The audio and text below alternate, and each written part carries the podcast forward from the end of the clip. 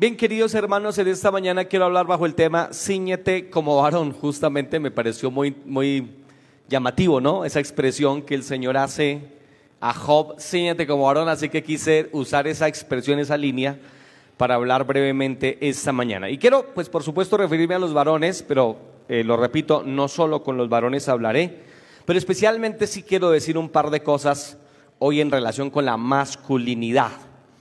Debo empezar diciendo que estamos viviendo en una sociedad que ataca todo el tiempo de forma muy frontal las diferencias sexuales, ¿no? Y lo que voy a decir lo voy a decir con mucho respeto, no, no deseo eh, burlarme ni nada por el estilo, ni mucho menos ser ah, grosero. Bueno, no sé, simplemente quiero citar algo que, que creo con base a la escritura, y es que definitivamente lo repito, pues la sociedad ataca comúnmente la masculinidad y también ataca la feminidad en las mujeres. De hecho, la ataca de muchas formas. Creo yo, eh, de tres formas básicamente. Número uno, lo ataca a través eh, del LGBTI y otras numerosas letras que se van añadiendo a, esta sigla. Eh, pues que están enseñando que pueden haber muchísimos géneros, aunque hayan solamente dos sexos. Y quiero decirles de antemano, pues que es muy interesante que la Biblia no hable de género, sino en relación con los animales. Eh, la palabra género nunca se usa en la Biblia para con hombre y mujer. La Biblia dice varón y hembra los creó, siempre refiriéndose a la sexualidad, a, a su sexo, al de Adán y al de Eva. Pero cuando se usa la palabra género, la Biblia no la usa en relación con Eva o con Adán o con Caín o con Sed o con cualquier otro de sus descendientes sino que lo hace en relación con los animales, por ejemplo, o con las plantas. El Señor creó eh, todo, árbol de fruto, cada cual según su género, o creó estos animales que se arrastran, cada cual según su género, o creó las bestias, etcétera, cada cual según su género. Ahí aplica la palabra género.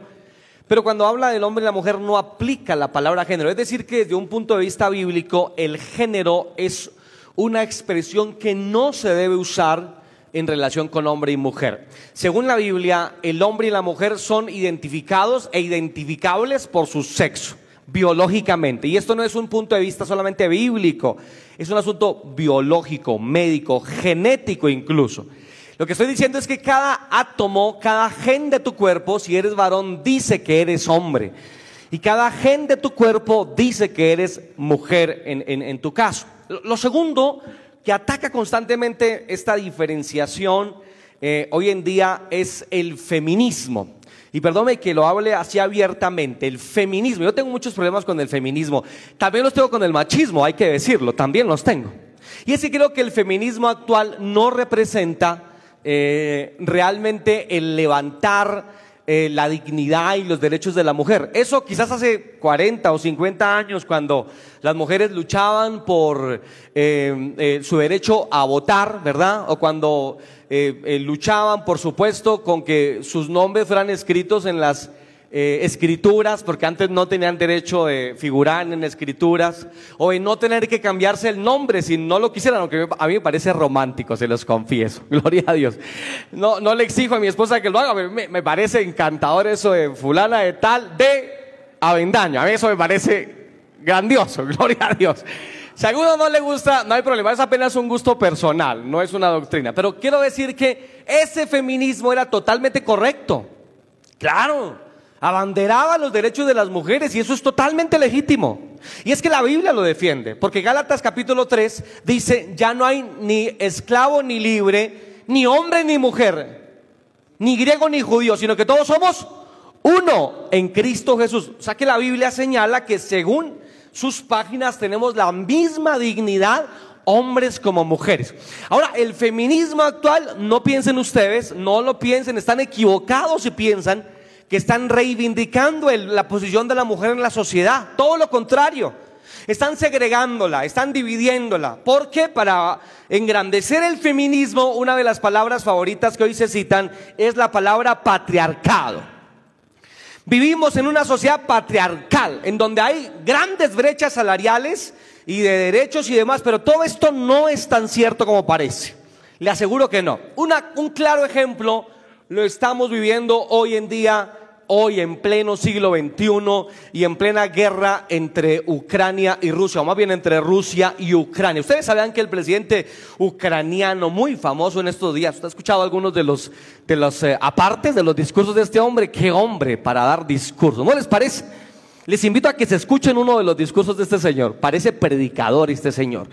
Y este señor, eh, eh, eh, por mandato, están que todos los hombres mayores entre 18 años y 60 años tienen que quedarse en el país para defenderlo.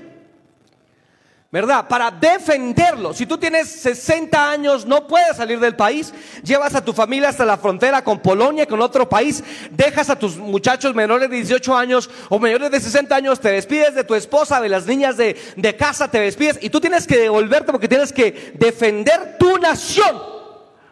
¿En dónde está el patriarcado allí si la mayoría de los hombres que mueren en la guerra justamente son eso? Hombres.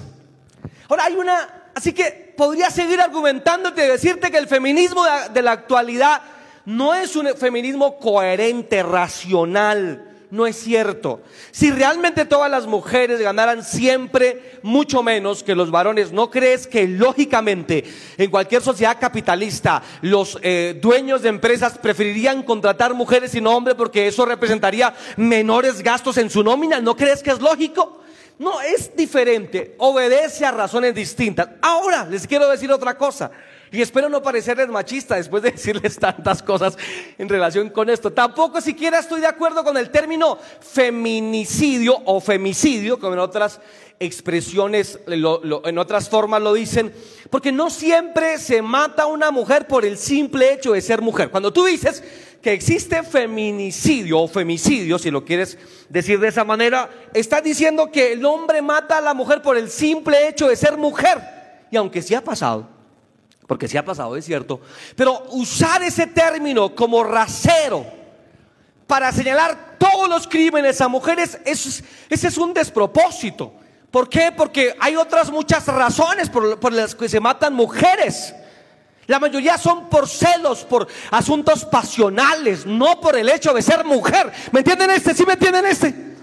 Ahora, es que las mujeres sufren más que los hombres. Ah, eso no es tampoco de, todo cierto. Acabo de ponerte un claro ejemplo de los hombres que matan ahora en la guerra. Son más los que matan en la guerra. Son más hombres que están en la cárcel que los que no están en la cárcel. Son más mujeres, de hecho, las que están, por ejemplo, aquí en Colombia estudiando carreras profesionales que los hombres.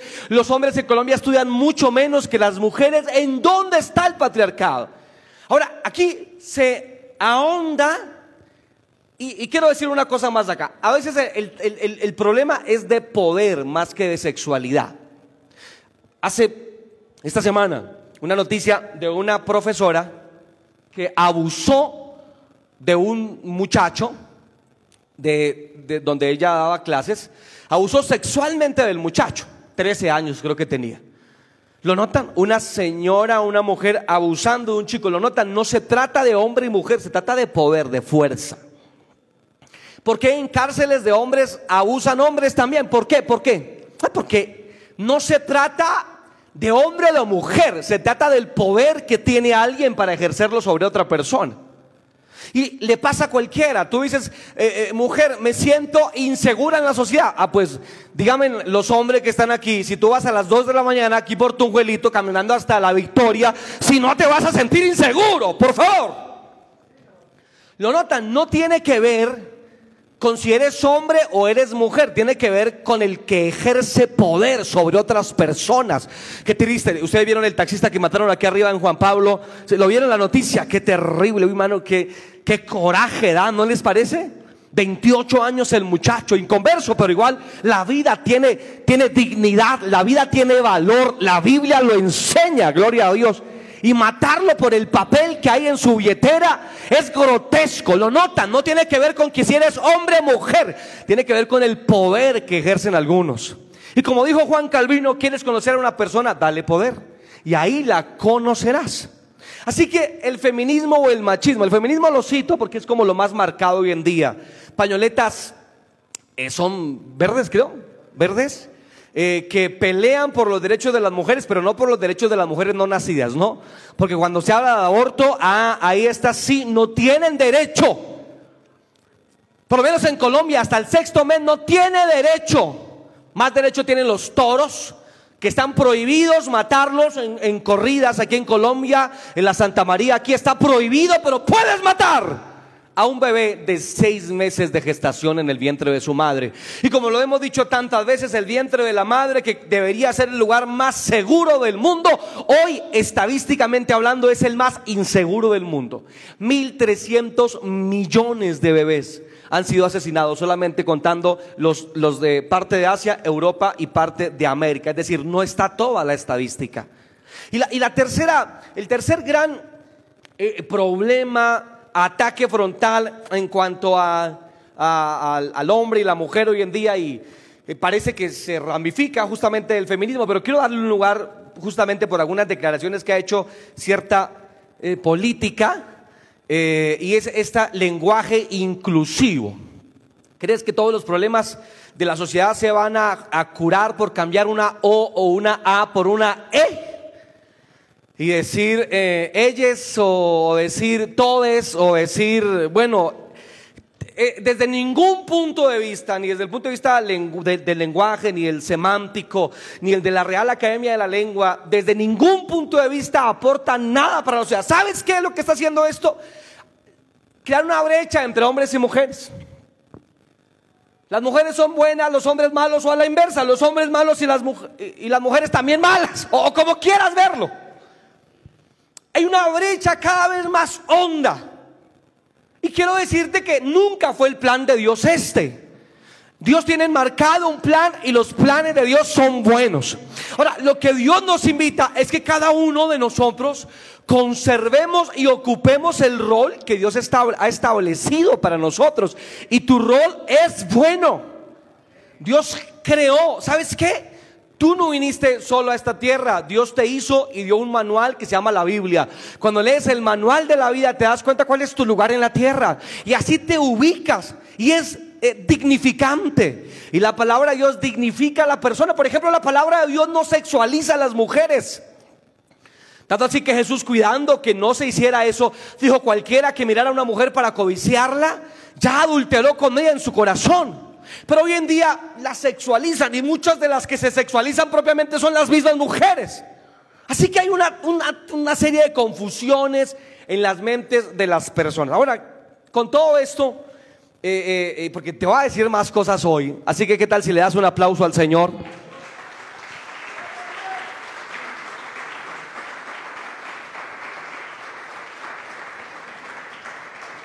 Y quiero pedirle que le diga que está a su lado, téngale misericordia al pastor, escúchelo por favor. Téngale misericordia, por favor. Ahora, les dije que iba a hablar del, varón. Bueno, quiero empezar con, nosotros los varones. La Biblia enmarca al, al hombre como, eh, eh, disculpen esta palabra, como el macho eh, de la raza humana. Así un poco tajantemente lo digo. Y por supuesto a usted, querida hermana, preciosa hermana, como a la hembra de la raza humana. Eh, y Dios enmarca tres ideas en la escritura en relación, por ejemplo, con el varón. Número uno es que la Biblia presenta al hombre siempre en una imagen justamente varonil. Siempre en una imagen varonil. Primera Corintios 16, 13 dice, pórtate varonilmente, pórtate varonilmente. Ese mismo versículo en otras versiones rezan algo como así, sean hombres, sean fuertes, o sean fuertes, sean valientes. Así que ahí Dios coloca al varón, al hombre, ahí lo pone. ¿Han ustedes visto estos memes que a veces hacen reír. ¿Cuántos se han reído con un meme? A veces eh, nos reímos y hay eh, estas comparaciones, ¿verdad? De cómo se vestía el hombre hace 30 años y cómo se viste el hombre de hoy. Los han visto, ¿no? Tienen toda la razón, tienen toda la razón. Pero Dios presenta la imagen de un hombre como algo varonil. Eso no quiere decir que no sintamos miedo, porque nosotros también tenemos nuestro corazoncito. También lloramos. ¿Verdad que sí? De hecho es ridículo decirle a tu hijo, no llores, eres un varón. ¿Y qué tiene que ver? ¿Acaso no lloramos? Sí lloramos, ¿verdad que sí, queridos hermanos? Y nos compungimos, sí, eso no tiene que ver con dejar de ser varonil. De hecho, a algunas mujeres les encanta ver a un hombre llorar.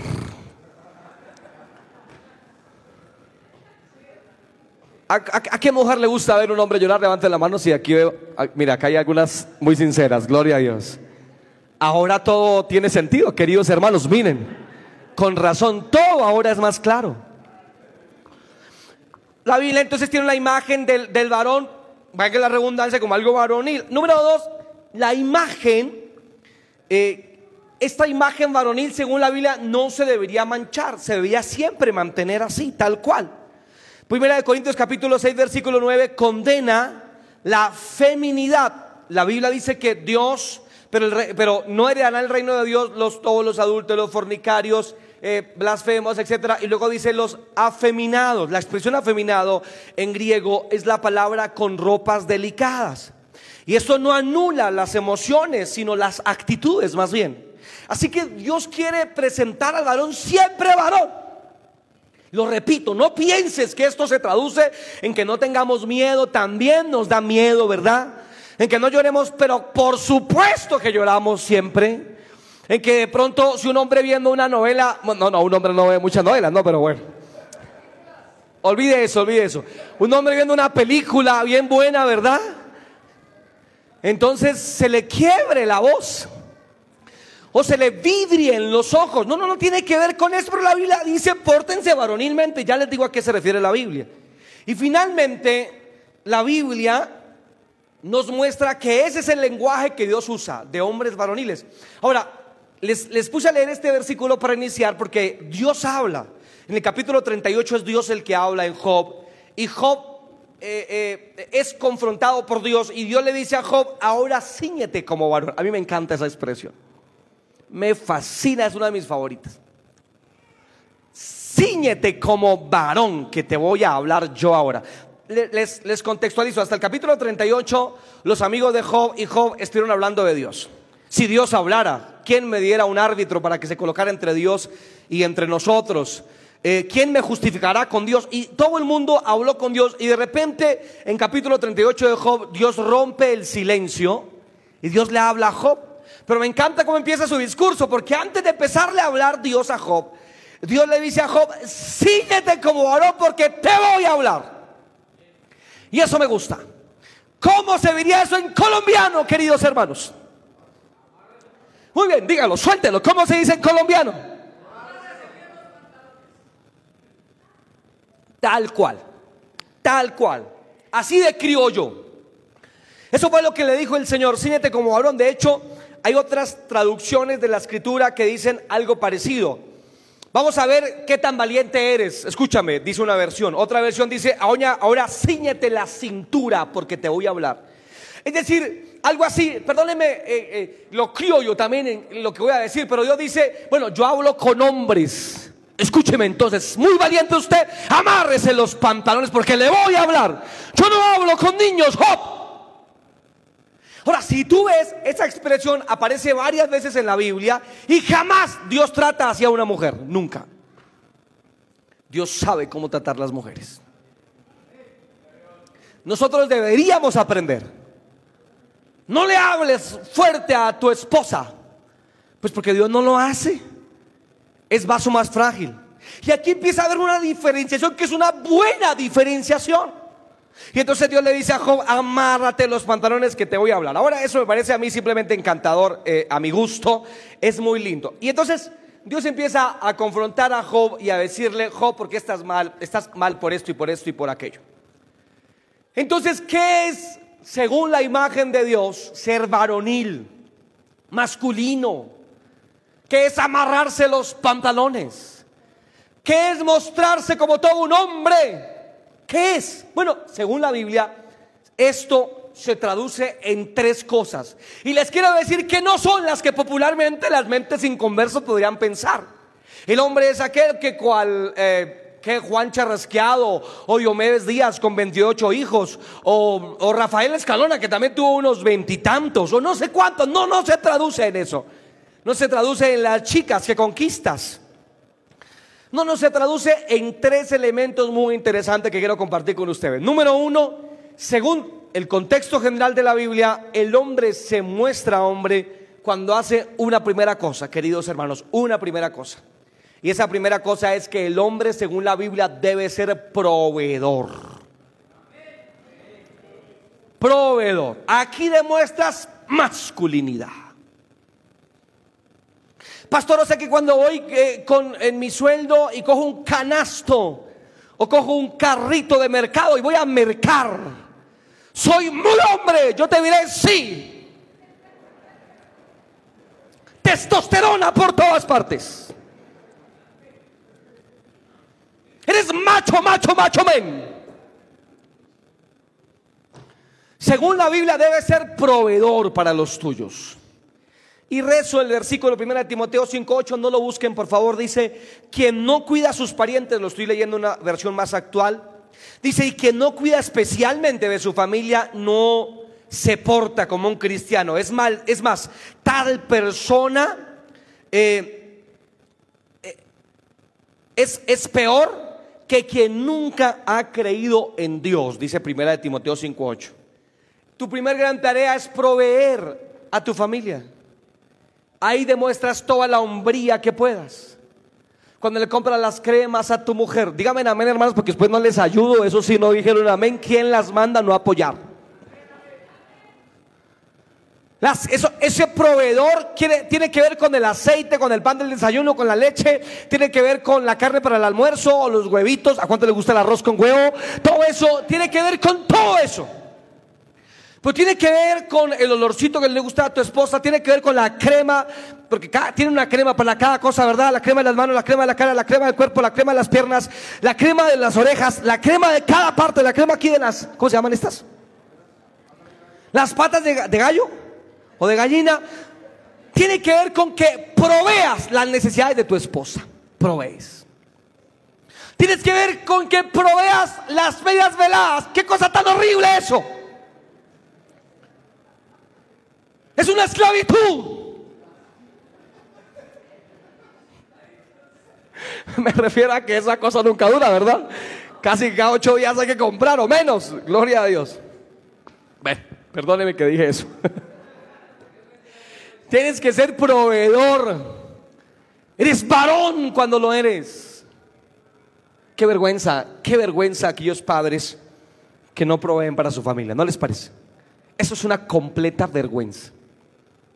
Según Pablo, es peor que un neófito, es peor que un incrédulo. Ha negado la fe.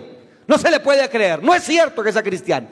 Así de tajante es Pablo cuando habla de la provisión del varón para su casa. Número dos, según la Biblia, derrochas testosterona. Eres profundamente varonil cuando eres protector. Este es tu segundo deber en el hogar, debes ser un protector. Por eso quizás es que justamente ah, nosotros los hombres tenemos, tenemos mayor fuerza física, Dios lo hizo en ese orden de ideas. ¿Sabes qué? ¿Sabes qué te cuento este chisme? Nosotros los hombres tenemos más fuerza física, pero las mujeres tienen más resistencia física. ¿Sabías tú eso? Por eso, por eso el grito de guerra de las, de las mujeres es, y es que no han parido un hijo porque si lo parieran se mueren.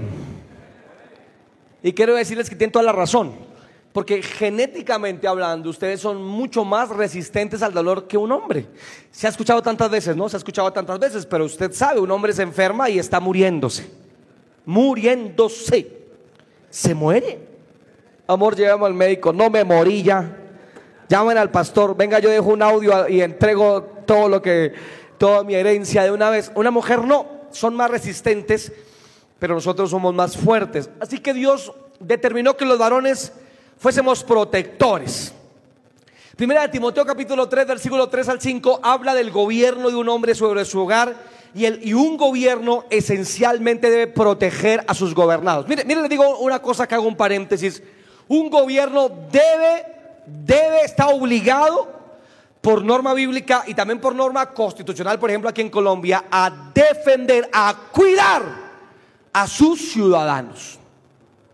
Así que si tú tienes un negocio y la primera línea pasó por tu negocio y quiere echar candela a tu negocio como un supuesto, cosa rara de protesta, pues que queme su casa, pero no la tuya. El gobierno está obligado a protegerte.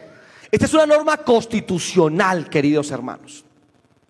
Si lo tiene que hacer el gobierno, ¿cómo no lo va a hacer el esposo, el varón. Tú como varón debes proteger los tuyos. Mira, y quiero decirte, tienes que protegerlo a toda costa. Dios, mire, te digo una cosa, nosotros la Biblia dice que nosotros debemos ser no pendencieros. Es decir, nosotros no debemos ser camorreros, problemáticos, ¿verdad que no? No es bajar la puerta de la ventana del carro y gritarle, hijo del diablo, desgraciado, impío. No, no debes buscar camorra. Si tienes un hombre al lado, dígale, no sea camorrero, hermano, no sea problemático. Porque hay hermanitos muy camorreros, hermano. Dígame, amén, no digan, ay Dios mío, ¿verdad? Pero, pero eso es una cosa muy diferente. Si algún día incluso tuvieras que usar la fuerza para proteger a tu esposa o tus hijos, estás autorizado por la escritura a hacerlo. Si tú vivieras en Ucrania y tu presidente te dijera, tienes que quedarte no estás violentando ningún principio bíblico. Porque hay principios que priman de momento sobre otros. Estás obligado moralmente a proteger los tuyos. Estás obligado. De hecho, Jesús dijo, si el ladrón mira tu casa y tú supieras a qué horas viniera a, a mirar tu casa, ¿acaso no estarías pendiente con un bate detrás de la puerta? ¿Y para qué es el bate? Pues en el nombre de Jesús Hijo del diablo. Legítima defensa. Tienes que ser protector de tu casa. Por eso es que es raro cuando pasa un ratón por debajo de la mesa y uno ve el varón de la casa, ¿dónde está? Encaramado. Y uno dice, ¿cómo saltó tres metros hasta arriba del chifonier, querido?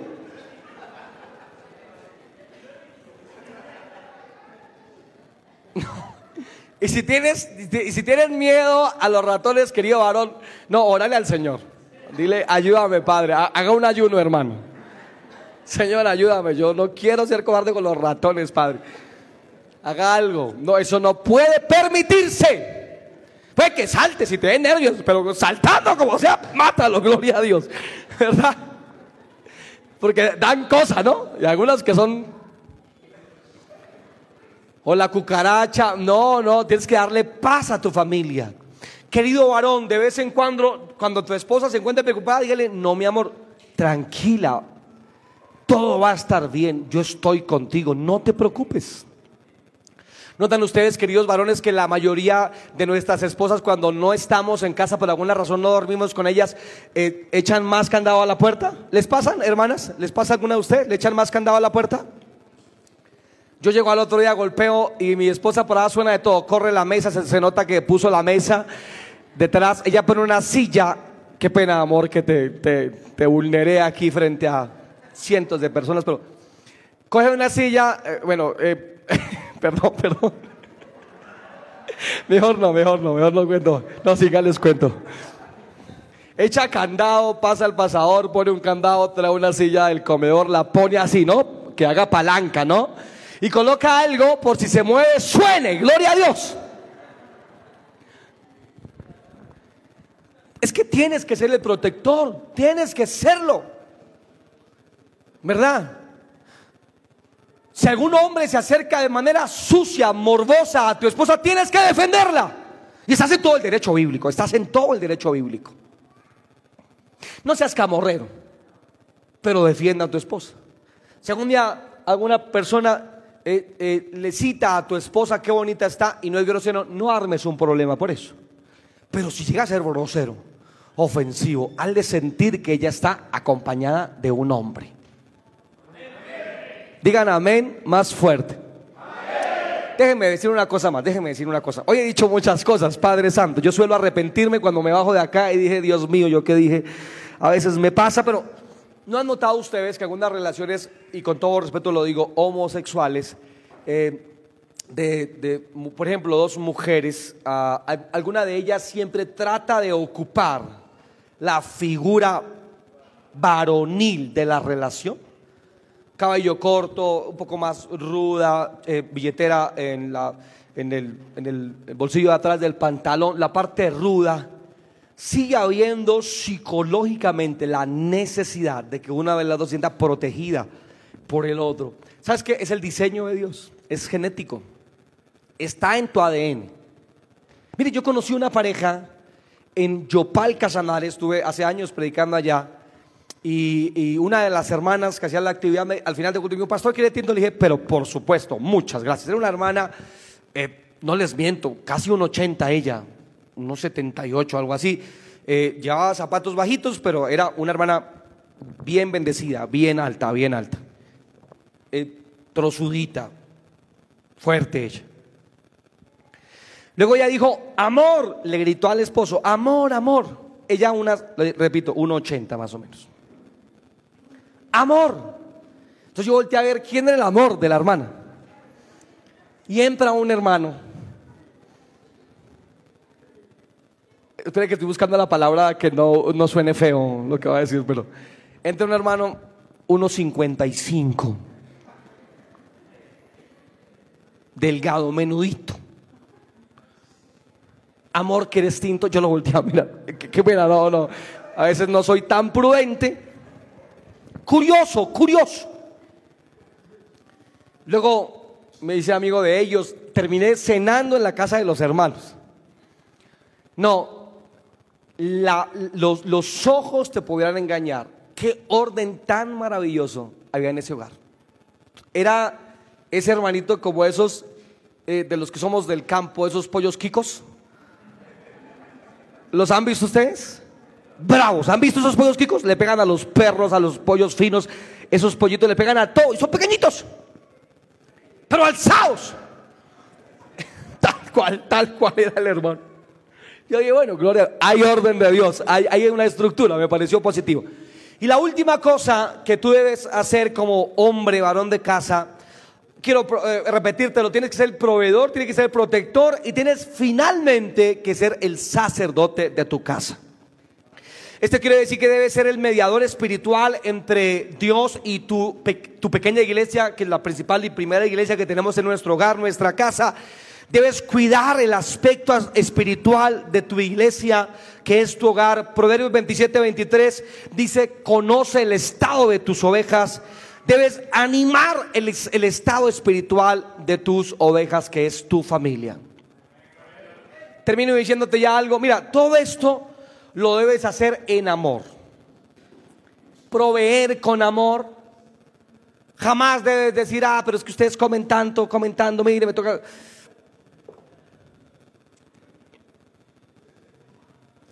Hazlo con amor. Yo escuché a un hermano decir aquí, tragan demasiado.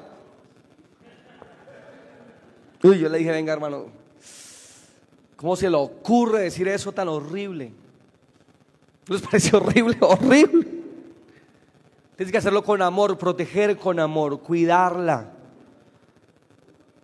Lo repito, las cremas, los perfumes, que los zapatos, que le combine con la... ¿Qué es lo que le combina? Con, con, el, con el bolso.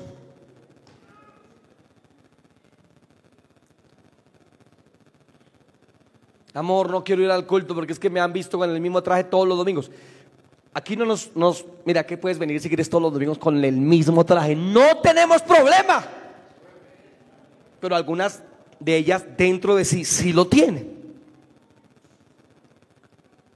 Cuídala. Dígale, hágale así un codazo al hombre que tiene a su lado, dígale, hermano, cuídela. Provéale ayúdela. Sea el sacerdote. ¿Y sabes qué haces? Cuando tienes una mujer bien alimentadita, gloria a Dios, la llevas a hacer mercado, la cuidas, la proteges, la cuchucheas. Eres tú un varón. Eso es ser varonil. No tiene que ver con el peinado, no tiene que ver con, algunos son, un poquito, yo soy un poquito más conservador, otros son un poquito más eh, frescos, eso no tiene nada que ver. Algunos son muy cuidadosos con las uñas, no hay problema, lo puede ser, o sea, eso no le quita ni le da. No se trata de eso, se trata de cosas más profundas, más de adentro.